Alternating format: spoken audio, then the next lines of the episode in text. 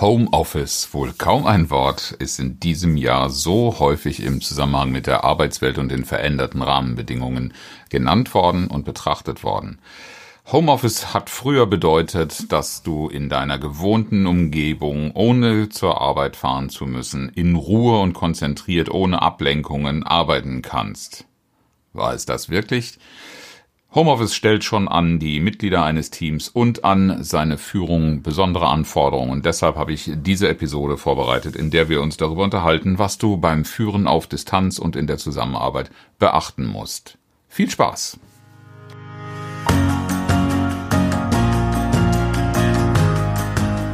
Herzlich willkommen zu Führen im Team, deinem Podcast für Führungskultur und gute Teamzusammenarbeit. Mein Name ist Oliver Bayer.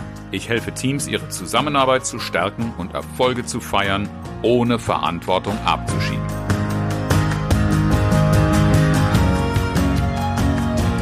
Leadership on Remote ist in diesem Jahr ein Hit geworden als Thema. Es ist aber nicht neu, denn verteilte Teams zu führen, das war schon Realität, bevor wir in diese Transformation der Arbeitswelt gekommen sind und viele ins Homeoffice gezwungen waren. Früher war Homeoffice ein Privileg und es ist es bis heute für viele. Ähm, aber es entsteht dabei zwangsläufig eine Distanz. Eine Distanz zwischen den Teammitgliedern, die sich nicht mehr spontan über den Flur oder über den Schreibtisch etwas zurufen oder zuwerfen können und äh, in einem Austausch bleiben, der eben nicht nur formell, sondern auch informell das Miteinander erheblich bestimmt. Und deshalb werden wir uns in dieser Episode damit beschäftigen, was du beim Führen auf Distanz beachten musst. Homeoffice bedeutet verteilte Teams. Wir sind nicht mehr an einem Standort. Da werden viele sagen, na und, das haben wir schon lange gehabt. Aber in dieser Masse als Phänomen äh, ist das jetzt für viele neu und es erfordert einen bewussteren Umgang damit. Schauen wir uns erstmal die Vorteile an. Leadership on Remote, Homeoffice arbeiten oder auf Distanz zu arbeiten, bedeutet für den Einzelnen oft zumindest gefühlt eine größere Selbstständigkeit. Es erfordert sie auch. Das bedeutet aber eben auch, ich fühle mich freier in meiner Arbeit. Ich kann vielleicht einen besseren, einen anderen, einen freieren Beitrag zum Teamerfolg leisten. Da ist es wichtig hinzuschauen, ob der Einzelne, der jetzt ins Homeoffice äh, gezwungen ist, weil er gar keine Wahl hatte, auch reif für diese Selbstständigkeit ist. Und auch, ob klar ist, in welchem Rahmen diese Freiheit aus genutzt werden kann, und zwar im besten Sinne ausgeschöpft werden kann und nicht ein einseitiges Ausnutzen nur der positiven Aspekte, wie häufig im Übrigen früher äh, Homeoffice betrachtet worden ist. Dass du den Menschen als Führungskraft äh, zugebilligt hast, in ihrer Wunschumgebung zu arbeiten und äh, damit quasi nur einen Gefallen getan hast, ohne sicher zu sein, ob du etwas dafür zurückbekommst. Etwas, was du auf jeden Fall dafür zurückbekommst, ist ein geringerer Aufwand rund um das Anstellungsverhältnis. Und das entdecken gerade viele Unternehmen als einen interessanten Nebeneffekt. Wenn schon gezwungen, dann sieht man doch, dass man weniger Arbeitsplätze im Unternehmen vorhalten muss. Das heißt, die Pläne vieler Facility Manager haben sich grundlegend geändert, was Platzbedarfe angeht bis hin zu Immobilienfonds, die heute nicht mehr so ungebremst von dem Wachstum der Unternehmen in Flächenhinsicht ausgehen können und damit auch nicht mehr so vielversprechende Ergebnisse äh, erzielen oder erwarten. Der geringere Aufwand ist aber auch die Zeit der täglichen Weges zum Arbeitsplatz der hat keine äh, Frage auch seine positiven Aspekte zum Fokussieren morgens vor der Arbeit oder auch zum Herunterkommen abends nach der Arbeit, wenn man so von einem klassischen 9-to-5-Job ausgeht. Aber auch drumherum ist der Aufwand, den wir zu treiben haben an ja, an, an Fahrtbewegungen, wie viel Verkehr konnte reduziert werden, wurde automatisch reduziert, ohne dass jemand das verkehrspolitisch hätte verfolgen wollen. Einfach dadurch, dass viel weniger Menschen regelmäßig auf die Arbeit fahren. Für viele, beileibe nicht für alle, bedeutet Homeoffice auch, in einer wesentlich angenehmeren Umgebung zu arbeiten. Denn wo in einem Teambüro noch vielleicht Diskussionen darüber herrschen, was an Deko ähm, im und um den Schreibtisch da sein sollte, wie die Möblierung aussieht und wie man sich seinen Arbeitsplatz einrichtet, So hast du das zu Hause erst einmal in der eigenen Verantwortung für dich selbst oder eben auch in der Verantwortung deiner Mitarbeiter, der Teammitglieder, eine angenehme Umgebung zu schaffen. Mit der Gefahr, dass diese angenehme Umgebung vielleicht auch sogar mehr Ablenkung enthält, als du das in Präsenzszenarien im Unternehmen hattest. Es bleibt aber insgesamt ein größerer Gestaltungsspielraum und das stellt schon auch Anforderungen an die Reife von Mitarbeitern, von Menschen. Den Fokus nicht zu verlieren, die Ergebnisorientierung beizubehalten und klar zu sein, wann was von mir gebraucht wird, welcher Beitrag und wie ich meine Zeit einsetze, wann ich sie produktiv, wann ich sie kreativ gestalte und wann ich überhaupt arbeite. Denn äh, die Befürchtung war früher immer, wenn ich den Mitarbeitern nicht regelmäßig auf die Finger schauen kann, dann machen sie, was sie wollen. Richtig ist aber auch, dass viele gar nicht in der Lage sind, so völlig unkontrolliert zu arbeiten. Viele wünschen sich diese Kontrolle von Institutionen, von einer gesicherten Umgebung und von einem Rahmen, weil wenn du die private wie die dienstliche oder geschäftliche Zeit in denselben Räumen verbringst, wenn du das äh, so erlebst, dann fehlt ein bisschen die Abgrenzung, die dadurch gegeben ist, dass du die Umgebung wechselst, dass du mit anderen Menschen dich umgibst. Das ist alles im Homeoffice nicht der Fall. Also ein größerer Gestaltungsspielraum ist eine Option, die zu füllen, aber eben auch eine gewisse Kompetenz braucht. Soweit die Vorteile, ich sage bewusst die vermeintlichen Vorteile, für die auch Voraussetzungen geschaffen werden müssen, damit sie zu Vorteilen werden. Problematisch, herausfordernd, schwierig könnte allerdings sein, dass die Beziehungsebene zwischen den Teammitgliedern enorm belastet ist. Es fehlt ein Faktor, der Spontanität genannt werden, genannt werden könnte wenn man in einem Raum oder zumindest in einem Gebäude miteinander äh, Wand an Wand oder Schreibtisch an Schreibtisch arbeitet, entsteht so etwas wie eine, eine, eine ähm, Dynamik, eine Beziehungsdynamik, die durch die Distanz im Homeoffice nicht automatisch eben fortbesteht. Die Beziehungsebene wird erheblich belastet, weil es eine ganze Reihe von spontanen, äh, von spontanem Austausch, von informeller Kommunikation nicht mehr gibt. Und das heißt in der Konsequenz, das müssen wir uns überlegen in der Kommunikation, dass wir dafür einen Ausgleich sorgen müssen. Das ist für einen kürzeren Zeitraum vielleicht noch gar nicht so auffällig, aber über längere Zeit kannst du beobachten, und das habe ich von vielen Seminarteilnehmern, von vielen Coaches und von Kunden in Beratungsgesprächen gehört, dass die Verbindung zwischen den Teammitgliedern oder auch zwischen den Führungskräften und ihren Teammitgliedern leidet sie hat nicht mehr dieselbe Qualität, wobei viele gar nicht beschreiben können, was es genau ist. Und was äh, die fehlende Spontanität eben auch bedeutet, ist, äh, wenn ich spontan eine Antwort auf eine Frage brauche, dann kann es im selben Raum passieren, wenn ich das mal laut ausspreche, laut denke, dass sich jemand anderem, anderes sofort an diesem Gedankengang beteiligt. Es entsteht viel, viel schneller ein spontaner Gesprächszirkel, der kann auch ganz wenige Minuten oder vielleicht sogar nur ein Bruchteil einer Minute andauern und bringt mich weiter. Das ist ein, ein äh, Supportfaktor, ein Einfluss, äh, ein Impuls, der im Homeoffice so ohne weiteres nicht besteht. Es gibt durchaus Formen der Kollaboration, die das kompensieren können, aber darüber musst du dir eben Gedanken machen, das entsteht eben nicht von selbst. Und durch diesen fehlenden Austausch und das, was so am Rande an Informationen, an, an, an Kommunikation abfällt, wächst auch die Unklarheit über die Situation über das, was gerade aktuell vielleicht situationsbestimmend ist, was die Lage des Unternehmens betrifft, was auch nächste Schritte sind, was die Sinnhaftigkeit von Arbeiten und Prozessen äh, bedeutet, ob sie zu den gewünschten Ergebnissen führen. Es ist einfach in einer spontanen Umgebung, in der viel mehr einsehbar ist als in den eigenen vier Wänden, sehr viel schneller eine Gewissheit darüber, ob mein Tun noch das Richtige ist, ob das angemessen ist und ob die Ergebnisse passen.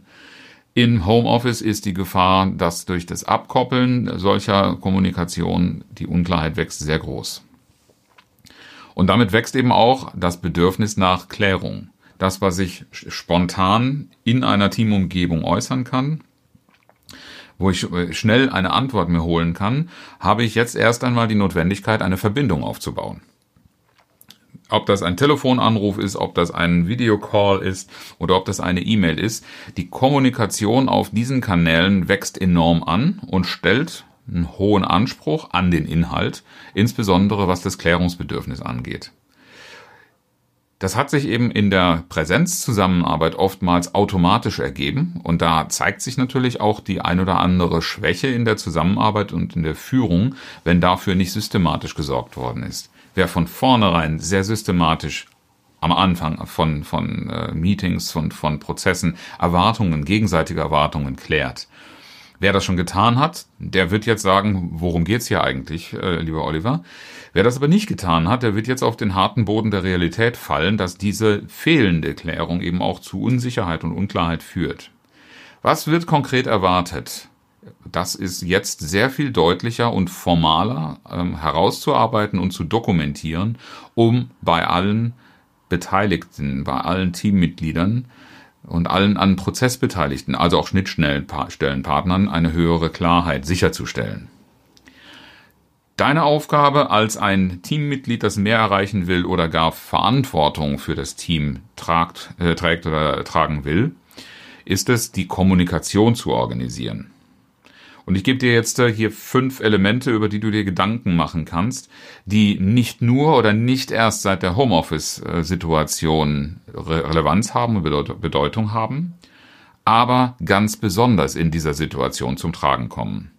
Das erste ist ein Thema, das ich schon häufig in den Podcasts an verschiedenen Stellen und auch mal explizit in den Folgen äh, angesprochen habe. Das ist nämlich für Zielorientierung sorgen. Hast du Ziele so formuliert und kommuniziert, dass sie auf der lang-, mittel- und auf der kurzfristigen Ebene allen Beteiligten klar sind. Und selbst wenn du jetzt Ja sagst, solltest du gelegentlich dieses Thema mal auf die Tagesordnung nehmen und im Team nochmal nachfragen, ist noch jedem klar, wo wir gerade stehen, was wir brauchen, was die nächsten Schritte sind und wo wir ankommen wollen.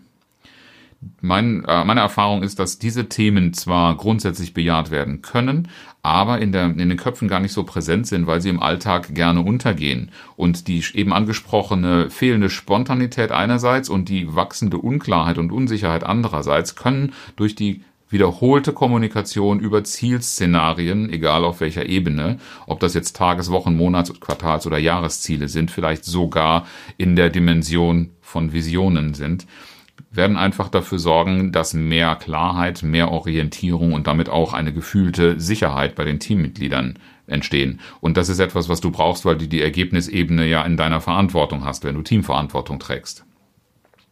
Der zweite Punkt zum Kommunikation organisieren ist, sorge für eine Regelmäßigkeit. Denn die ist nicht mehr dadurch gegeben, dass man jeden Tag ins Büro kommt und vielleicht nur durch Krankheits- oder Urlaubszeiten unterbrochen wird. Für diese Regelmäßigkeit musst du sorgen, weil die spontanen Begegnungen nicht mehr da sind. Viele Teams lösen das für sich mit sogenannten Dailies, die ja auch aus, der, aus agilen Methoden und Szenarien bekannt sind. Das heißt, man sorgt für eine tägliche Begegnung, man hält sie aber auch bewusst kurz. Das heißt, es ist einerseits fokussiert, braucht andererseits aber auch eine gute Routine und eine regelmäßige, selbstverständliche Vorbereitung. Wenn es vielleicht nicht der tägliche Rhythmus ist, dann bestimm aber bitte einen Rhythmus, der dem Bedürfnissen deines Teams, der einzelnen Mitglieder und auch deinem eigenen Bedürfnis nachkommt. Und sorge für eine Regelmäßigkeit nicht nur auf der Teamebene, so im 1 zu N Bereich, wann ihr regelmäßige komplette Team-Meetings habt, sondern sorge auch dafür, dass du mit jedem Einzelnen diese berühmten One-on-Ones, also die persönlichen Begegnungen hast. Denn die Begegnungen auf dem Flur, in der Kaffeeküche oder bei irgendwelchen sonstigen zufälligen Gelegenheiten sind stark reduziert. Und daher ist es wichtig, dass der Einzelne oder die Einzelne im Team das nicht das Gefühl haben muss, sie wird übersehen, sie wird, sie gerät in Vergessenheit, weil der regelmäßige Kontakt nicht da ist. Oftmals können die Teambegegnungen oder die Teamsitzungen auch Hinweise oder Anstöße liefern, warum du das eins zu eins mal gezielt suchen solltest, wenn du das Gefühl hast, im eins zu eins komme ich jemandem zu nah, werde aufdringlich oder wie auch immer. Es gibt viel häufiger Anlässe, bei denen sich jemand auch wünscht, gerade auch die Introvertierten, die nicht von sich aus kommen, angesprochen zu werden und ein Signal zu erhalten, dass man auch gesehen wird. Tipp Nummer drei für die Organisation der Kommunikation betrifft die Struktur. Es ist schön, gelegentlich spontan einfach mal einen Kommunikationsraum aufzumachen und zu sagen, wie ein Feierabendbierchen oder Kaffee oder was auch immer da so in, in deiner äh, Vorliebe seinen Platz hat, sich zusammenzufinden. Das ist ja etwas, was gerade in der Vorweihnachtszeit etwas öfter informell stattfindet, dass man sich einfach nur trifft, über das redet, was einem gerade in den Sinn kommt, was einem ein Bedürfnis ist, weil der Anlass irgendwie gerade von außen gegeben ist. Aber wenn ihr eure Kommunikation im Team ergebnisorientiert haben wollt, dann braucht ihr eine Organisation, die bedeutet, wir haben bestimmte Regeln. Und diese Regeln sollten von allen mitgetragen werden. Also bitte nicht einfach nur vorgeben, sondern vereinbaren, auch nach den Bedürfnissen der Teammitglieder. Es sollte kein Meeting stattfinden, ohne eine Agenda zu haben. Selbst die One-on-Ones sollten von Anfang an klar machen, was ist das, was ich gerne in diesem Gespräch, in diesem, in dieser Gelegenheit hier äh, ansprechen und vielleicht auch lösen oder als Ergebnis mitnehmen wollte. Also was ist der Inhalt und bei längeren Veranstaltungen natürlich auch ein geordneter Inhalt, was besprechen wir wann und in welchem Ausmaß. Also auch die Zeiten. Wenn ich zum Beispiel von Dailies gesprochen habe, dann ist die dringende Empfehlung, unter einer Viertelstundengrenze zu bleiben und die Viertelstunde muss auch beileibe nicht ausgeschöpft sein. Es äh, gibt durchaus Dailies, die zwei oder drei Minuten dauern, auch in zehnköpfigen Teams, weil einfach die Fokussierung so klar ist und die Regelmäßigkeit, mit der das stattfindet, es gestatten zu sagen, wir haben tatsächlich heute nichts weiter, wir sind uns alle im Klaren darüber, wo wir stehen und was die nächsten Schritte sind und keine Probleme, die zu besprechen sind. Solche Dinge sind grundsätzlich in einer Struktur auch zu berücksichtigen.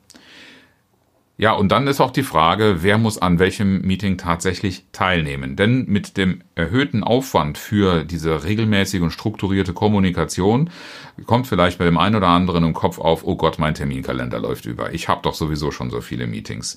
Genau deshalb sollten nicht nur die Zeiten, also auch die Dauern von Meetings oder Meetingabschnitten definiert sein, sondern auch wer wann dabei sein muss. Da kann man nämlich sowohl Agenten entsprechend danach richten, als auch sehr viel Zeit gewinnen damit es bei Meetings nicht mehr heißt, alle müssen hin und nichts kommt heraus.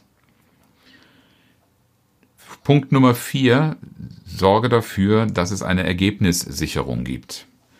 Ein Protokoll zu führen ist eine der Möglichkeiten, oft nicht besonders beliebt, weil ich wenige Menschen kenne, die gerne ein Protokoll schreiben.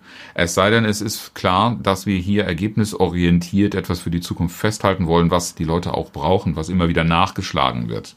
Aber achte darauf auch, dass du das in einer gewissen Form tust, dass nicht nur einfach ein Riesenberg Ablage über lange und wortreiche Protokolle entsteht, mit denen sowieso keiner mehr arbeitet. Es sollte als Dokumentation Entscheidungen im Ergebnis äh, verfügbar machen und Aktionspläne, was also jetzt tatsächlich zu tun ist. Wenn wir schon für Ziele gesorgt haben, dann sollte ja auch immer wieder Gegenstand der Besprechungen sein, was wir tun, welche Maßnahmenpläne zu verfolgen sind, was sind die nächsten Schritte. Und ganz wichtig, nicht nur diese Planung miteinander zu vereinbaren, sondern auch Follow-ups zu machen und festzustellen, wie weit sind wir auf der nächsten Etappe? Was haben wir schon erreicht? Wo gibt es Probleme? Das ist so eine Struktur, die man in den Dailies zum Beispiel festlegen kann, um regelmäßig nicht nur Absichten auszutauschen, sondern auch Ergebnisse. Der fünfte Punkt für die Organisation deiner Kommunikation in Teams, die auf Distanz zusammenarbeiten, ist, achte darauf, dass die persönliche Ebene nicht zu sehr unter der Formalisierung leidet. Der Tipp ist, sorge für Integration, sorge für Verbindung. Äh, die schon angesprochenen 1 zu 1 Gespräche können da ein ganz, ganz wesentliches Element sein.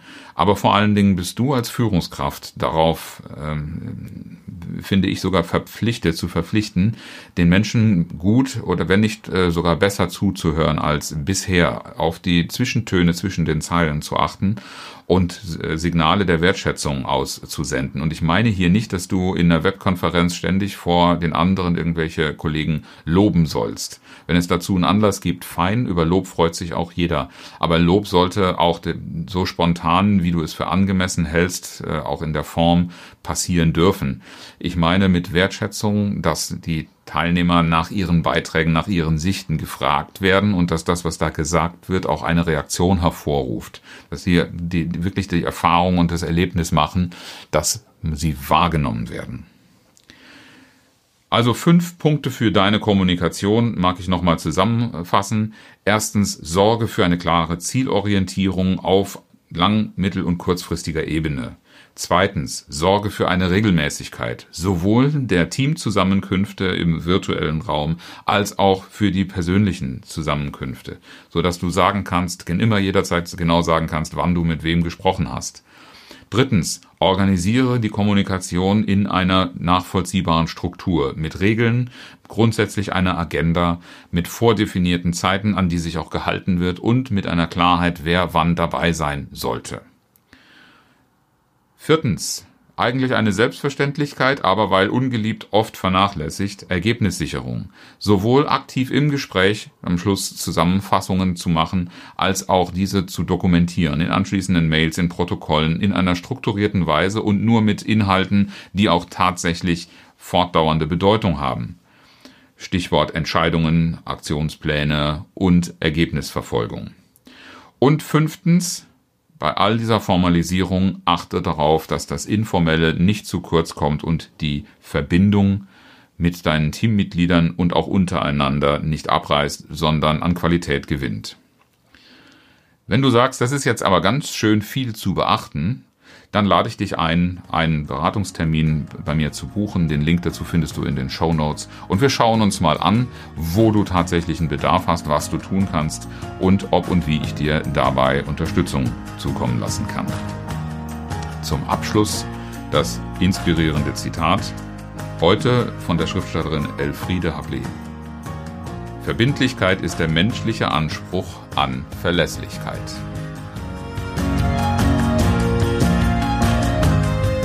Herzlichen Dank fürs Zuhören und schön, dass du dabei warst. Bis zum nächsten Mal in diesem Podcast, wenn es heißt Führen im Team, Zusammenarbeit stärken und Erfolge feiern, ohne dass Verantwortung abgeschoben wird. Ich freue mich auf dich.